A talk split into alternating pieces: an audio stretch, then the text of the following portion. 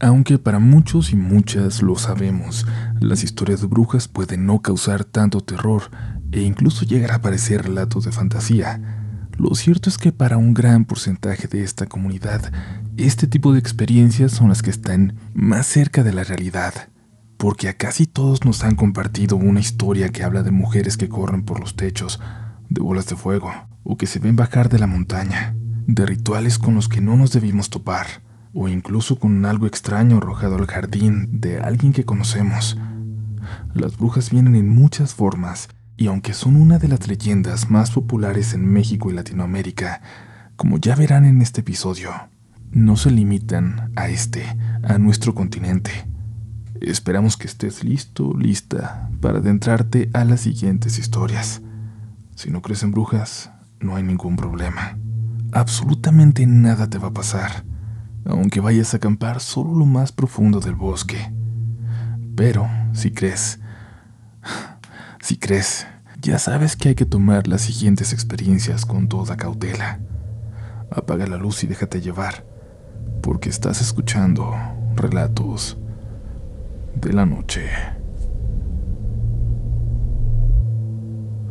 Hola a quien llegue a escuchar.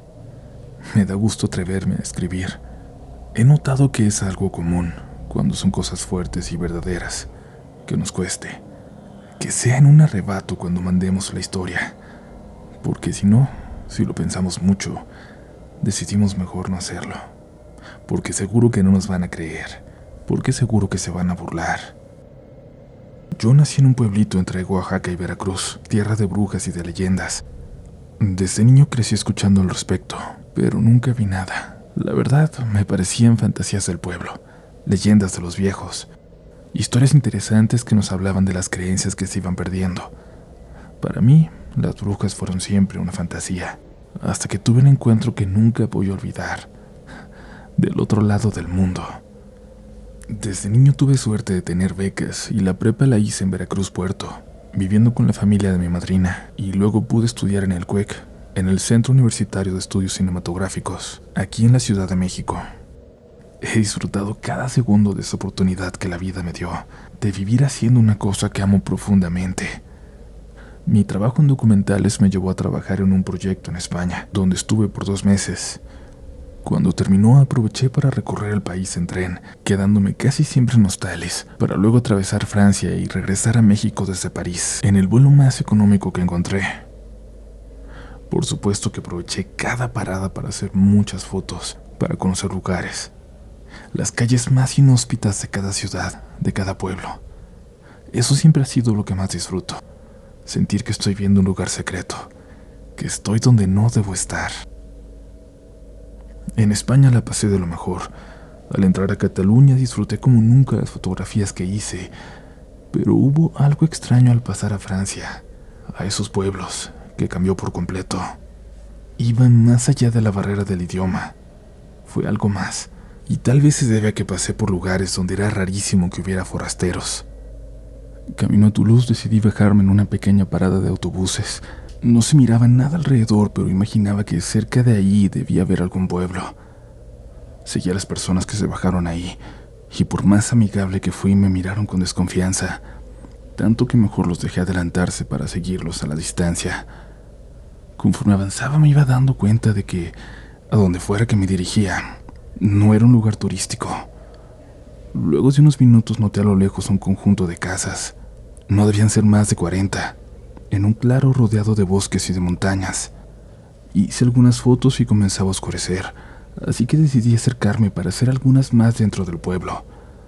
La gente a lo lejos se veía amable, alegre, así que pensé que quizás podían ser amigables con alguien de fuera. En mi pequeña experiencia solo tuve buenas impresiones de nosotros los mexicanos, pero en cuanto entré a la callecita principal, noté como la gente me miraba raro. Había una hostilidad en el aire. Todos guardaban silencio. Saludé sin respuesta. De verdad sentí que estaban buscando cualquier excusa para reaccionar de forma agresiva. Quise pensar que era la cámara lo que los intimidaba, así que la guardé y me dirigí hacia la salida. Algo me decía que tenía que llegar a la carretera cuanto antes. Y en cuanto tomé el camino, escuché unos pasos detrás de mí, y apresuré el paso para llegar a una pequeña curva en el camino. Cuando doblé en ella me metí entre los árboles para intentar perder a quien fuera que me seguía. Sin embargo, volví a escuchar los pasos acercándose, esta vez también entre los árboles. Decidí voltear para ver quién era. Ya no había forma de huir. Mejor intentar aclarar las cosas. Si corría, no había forma de que alcanzara a llegar a la carretera. De entre los árboles salieron tres niñas, pequeñas, como de seis, siete y ocho años. Parecían ser hermanas porque eran idénticas. Eran rubias y tenían los ojos intensamente azules. Me llamaron hacia ellas. No dejaban de reír. Primero respiré tranquilo, pero luego me di cuenta del peligro en el que estaba. ¿Qué pasaría si esas personas que ya parecían ser hostiles me encontraban ahí en medio del bosque, a solas con tres niñas? En cuanto caí en cuenta de lo que podría parecer, me apresuré para regresar al camino, pero no lo encontraba. Fue muy extraño porque estaba apenas unos pasos de él, pero parecía que ya no estaba ahí.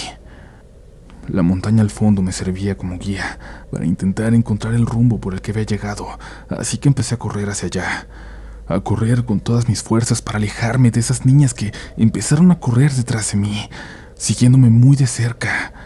Me tocaban las manos, las sentí, entre los árboles, entre las hierbas. Ya prácticamente era de noche, sentí mucho miedo.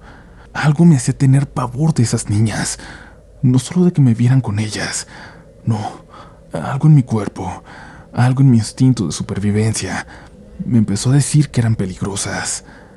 Corrí, corrí. No dejé de correr hasta que escuché un camión a lo lejos, un autobús. Estaba cerca de la carretera por fin. Mi sentido de la ubicación no me había fallado. Crecí entre montañas también, muy distintas a esas, pero también soy una persona de la naturaleza. Cuando por fin llegué a la carretera, noté a un chico esperando ahí. Así que supe que junto a él podía guardar a salvo hasta que pasara el siguiente transporte. Él no dejaba de ver hacia esos árboles por los que yo había salido. Primero pensé que me miraba a mí, que le había parecido raro que saliera de ahí, pero luego noté que lo hacía a mis espaldas. Miraba algo más. Y es que observándonos, observándome entre los árboles, había tres señoras. En lugar de aquellas niñas que me siguieron, había tres mujeres muy viejas, pero paradas completamente erguidas. Eran altísimas. Sonreían y se despedían con su mano mientras me clavaban aquellos ojos azules. Cuando pasó un autobús nos subimos el chico y yo. Sin despegar mi vista de ellas, caminé hasta el fondo mientras seguíamos detenidos. La señora que estaba sentada detrás de mí dijo una palabra en francés que no comprendí. Ella las estaba viendo también. Nos tardamos un par de minutos en avanzar. Brujas. Escuché una voz a mi derecha. Volteé y era un señor que hablaba español. Es lo que te dijo la vieja. Brujas. Sonreí. Fue lo único que se me ocurrió. Luego me quedé dormido. Dormí profundamente hasta llegar a Toulouse. El señor que hablaba español me despertó. Desperté algo sobresaltado porque había soñado con aquellas mujeres. Soñé que seguían el camión de cerca entre los árboles. Sentía que sabían dónde estaba. Incluso mientras caminé hacia el hostal me sentí vigilado, como si alguien caminara unos metros detrás de mí. Por lo que pude hablar días después con gente que conocía en la zona, por primera vez en el viaje estuve en un lugar donde no tenía que estar y tuve mucha suerte. No muchas personas pueden contar que tuvieron un encuentro con mujeres como ellas, con brujas, milenarias. Para mí siempre será irónico haber crecido en un pueblo lleno de historias, de encuentros con brujas, y yo haber tenido que viajar al otro lado del mundo para verlas de frente. Hubiera preferido nunca haberlas visto haber vivido bendecido por mi ignorancia, pensando que las brujas solo habitan cuentos e historias para asustar a los niños.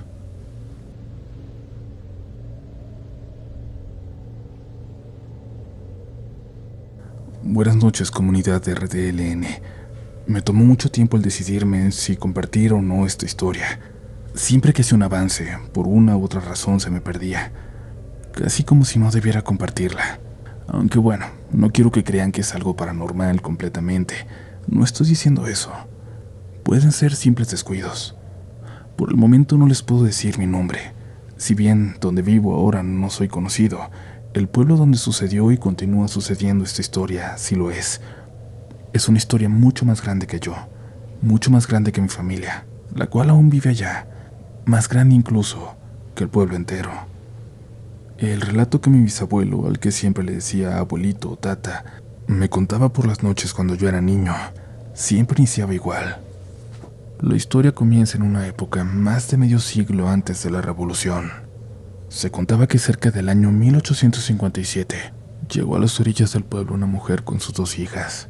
Varias personas del poblado se acercaron a ayudarle, y es que iba sola, sin cosas ni comida.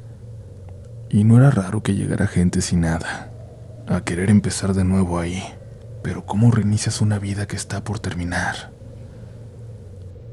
El abuelo decía, no pasó mucho tiempo para que las personas empezaran a decir insensateces sobre aquella mujer. Nadie sabía ciencia cierta si era una bruja antes o si se volvió una bruja después de lo que ocurrió. Solo se sabe que gracias a la imprudencia, gracias a la ignorancia de la gente, la ira de esa mujer se desató sobre el pueblo.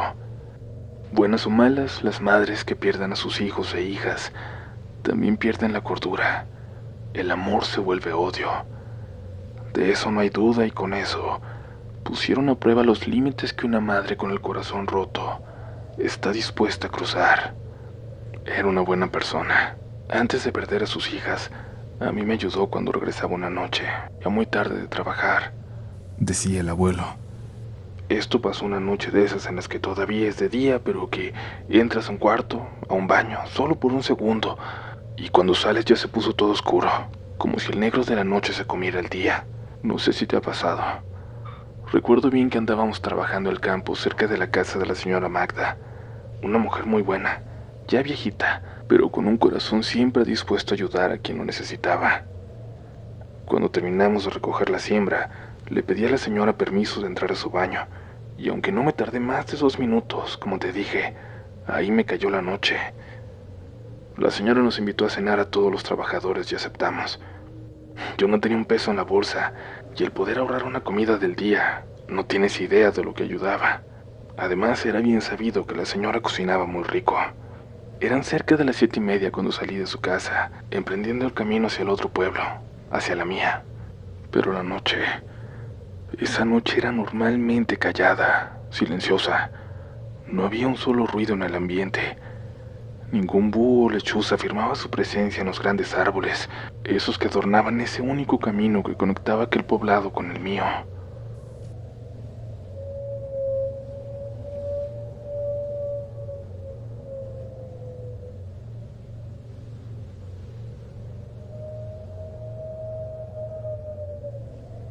De la nada empecé a escuchar un ligero silbido, casi imperceptible. No lo hubiera escuchado de no ser por el silencio sepulcral que reinaba en esa noche. Caminé más rápido, y aunque lo escuché perfectamente atrás de mí, conforme más avanzaba, conforme más rápido caminaba, más claro se volvía ese sonido, como si cada vez estuviera más cerca. Decía el abuelo. Y de pronto en un segundo, notó en el camino algo. Una mujer, vestida de negro pero como una mujer común del pueblo. Sin embargo, el abuelo sintió un escalofrío que recorrió cada fibra de su cuerpo. Primero porque a pesar de no ser tan tarde, ninguna mujer del pueblo caminaba por ese camino al caer la noche. Nada más los trabajadores como él, a quienes no les quedaba de otra, andaban por ahí. Segundo, porque aquella mujer caminaba lento, demasiado lento, como si esperara que el abuelo la alcanzara. Sus pasos eran cortos y suaves, casi como si no moviera sus pies, pero era obvio que no iba flotando. Ese danzar un tanto coqueto con el que caminaba era lo que la hacía lucir tan escalofriante en la penumbra de la noche. El abuelo se armó de valor y apresuró el paso para dejarla atrás en cuanto pudiera. Quería llegar a casa, pues la abuela estaba sola, pero por más rápido que caminaba, no lograba darle alcance a aquella mujer. Cuenta entonces que ya estaba a punto de pasar cerca de ella cuando escuchó algo.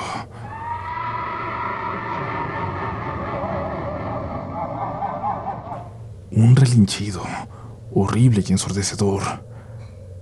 El abuelo cayó de rodillas cubriéndose los oídos, pero al levantar la vista, vio que eso que antes parecía ser una mujer, ahora parecía ser una bestia que se alejaba en cuatro patas, como si fuera un caballo galopando. El pobre abuelo casi se desmaya del susto. Solo pudo correr hacia un lado del camino para alejarse de aquel espectro, hasta que sin querer llegó a la casa de aquella mujer que recién había llegado al pueblo, de aquella que se decía que era una bruja. Llegó a pedir ayuda y le contó lo que había visto. Le rogaba que lo dejara entrar a su casa solo por un momento, pues no quería estar allá afuera, donde estaba rondando esa cosa. La mujer accedió. Abrió la puerta lentamente y le dejó pasar.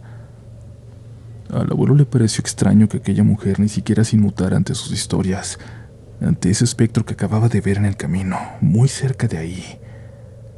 La mujer le dio un té un pedazo de pan y le dijo que no temiera, que eso no iba por él, que había cosas más temibles en ese camino, pero esa noche podía caminar tranquilo, pues él era un hombre honrado y bueno, que Dios lo iba a cuidar. El abuelo entonces, armándose de valor, más por la abuela que lo esperaba sola en casa que por él, le dio las gracias a aquella mujer y continuó su camino. Se fue sin dejar de rezar un solo momento, a pesar de que ya no escuchaba nada. Cuando por fin llegó, la abuela lo esperaba rezando también. Lo abrazó fuerte y le preguntó por qué había tardado tanto. El abuelo vio entonces su viejo reloj. Pasaba de la una de la madrugada. No sabía cómo es que había tardado tanto en llegar, pues para él había pasado apenas una hora. Decidió no darle más vueltas al tema. Cenó y se fue a dormir. Ya por la mañana le contaría lo que vio a la abuela pero muy temprano un escándalo en la calle lo despertó.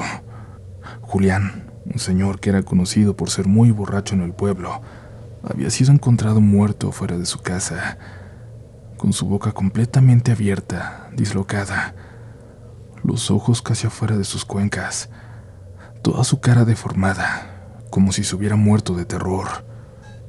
Nadie sabe cómo murió, solo se tiene certezas de algo. Toda la noche, escucharon el relinchar de un caballo.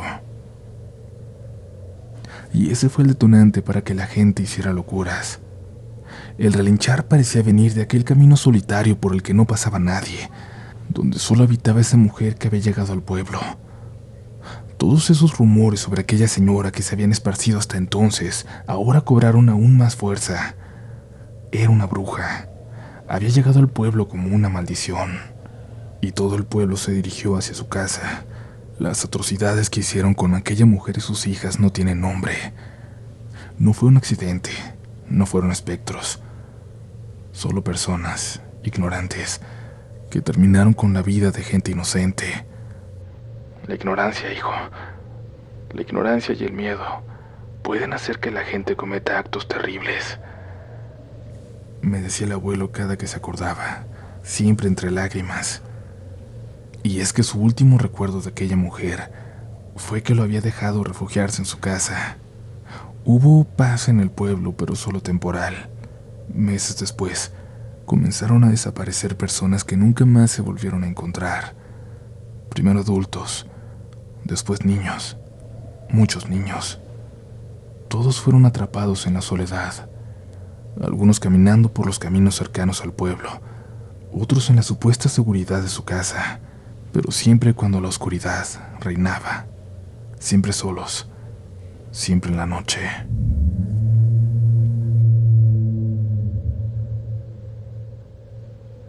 Aún no acaba este episodio, aún no has llegado al final, pero es momento de que te suscribas a este espacio y te vuelvas parte de la mejor comunidad de Internet, de la comunidad Relatos de la Noche. Síguenos en nuestras redes sociales, RDLN Oficial. Las mías personales las encuentras como Upolch en todas partes, aunque no siempre hablo de terror. En Twitter y en Instagram es algo que no tiene nada que ver con relatos de la noche, salvo las historias donde siempre les estaré mostrando un poquito de lo que es hacer este podcast. Pero ahora es momento de continuar. Y si tocan a la puerta antes de que termine la siguiente historia, no abras. Sin importar quién esté detrás, no abras. Por el amor de Dios, no vayas a abrir.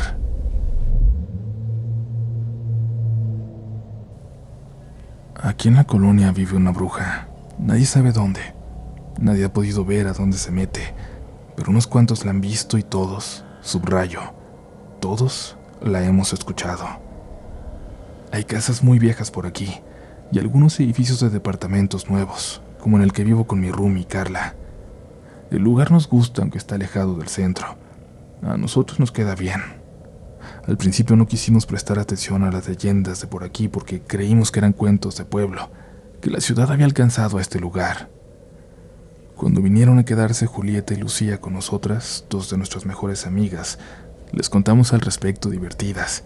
Y es que no podrán negar que suena interesante vivir en una colonia con leyendas, en una colonia con brujas. Aquella plática nos llevó a repasar anécdotas familiares, más historias de brujas, fantasmas, aparecidos y hasta duendes. Con algo de vino encima, Julieta fue demasiado lejos. Nos dijo que teníamos que ver a la bruja que no podíamos vivir ahí sin conocerla. Se acercó a la ventana y al abrirla, murmuró algo hacia la noche, algo que no alcanzamos a escuchar. Un poco asustadas le preguntamos qué demonios había dicho. Nos dijo que fue un llamado que nunca fallaba, que nunca le había fallado desde que era chica. Nos pusimos algo inquietas y quise cambiar el tema de la plática. Funcionó. Seguimos divirtiéndonos olvidándonos de ese llamado cuando Ramona, una perrita que adoptamos luego de haberla encontrado atropellada cuando llegamos a vivir ahí, empezó a rascar la puerta. Quería salir a hacer del baño, a su paseo nocturno, pero yo estaba muy cansada así que no quise ir. Julieta dijo que se quedaría conmigo, así que salieron solo Carla y Lucía. Julieta y yo nos sentamos en el balcón y vimos cómo salieron del edificio y luego se alejaron por la oscuridad de la calle. Los vecinos ya nos conocían y sabía que caminarían seguras. Seguimos platicando. Julieta me contaba de lo mal que había terminado con un chico con el que estaba saliendo y del que de pronto ya no supo nada. Pasaron los minutos. No nos dimos cuenta de cuántos cuando... El timbre sonó. El timbre del departamento. No habíamos ordenado nada. Supuse que mi roomie había olvidado la llave del edificio. No sería la primera vez. Me acerqué al interfón y pregunté quién era.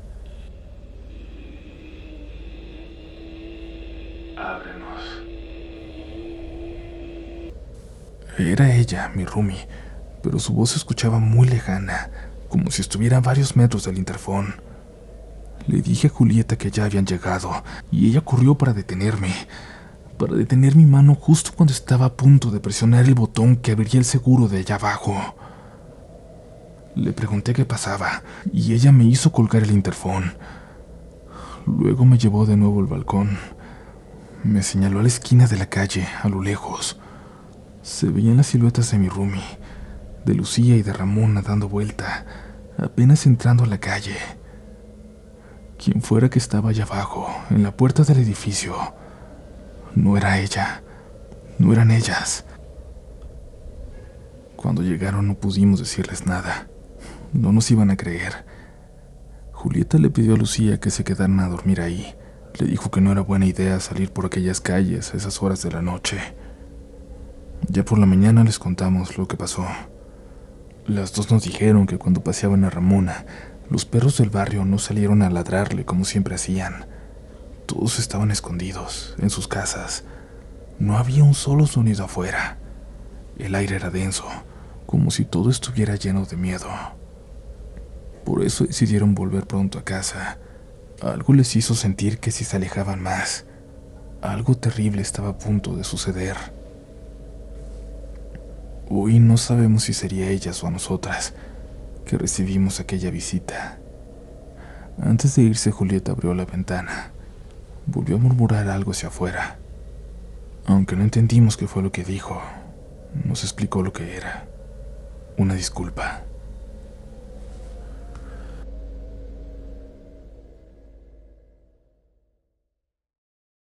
Judy was boring. Hello. Then Judy discovered ChumbaCasino.com. It's my little escape. Now Judy's the life of the party. Oh, baby, Mama's bringing home the bacon. Whoa, take it easy, Judy. The Chumba life is for everybody. So go to ChumbaCasino.com and play over 100 casino style games. Join today and play for free for your chance to redeem some serious prizes.